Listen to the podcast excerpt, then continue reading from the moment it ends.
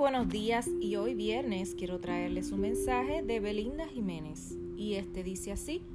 Cuando alguien quiera imitar algo que haces o creaste, no es envidia. Siéntete bien y llénate de alegría porque inspiraste a alguien a utilizar su creatividad y a salir de su zona de confort. Así que siéntete pleno en todo lo que haces y continúa provocando a la creatividad de otros.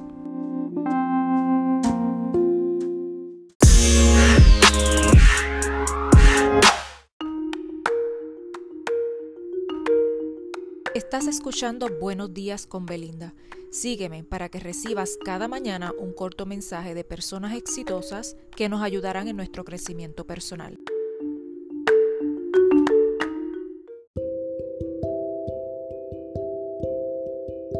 Recuerda seguirme, compartir y apoyarme con un me gusta para que cada mañana continúes recibiendo estos mensajes preparados con mucho amor.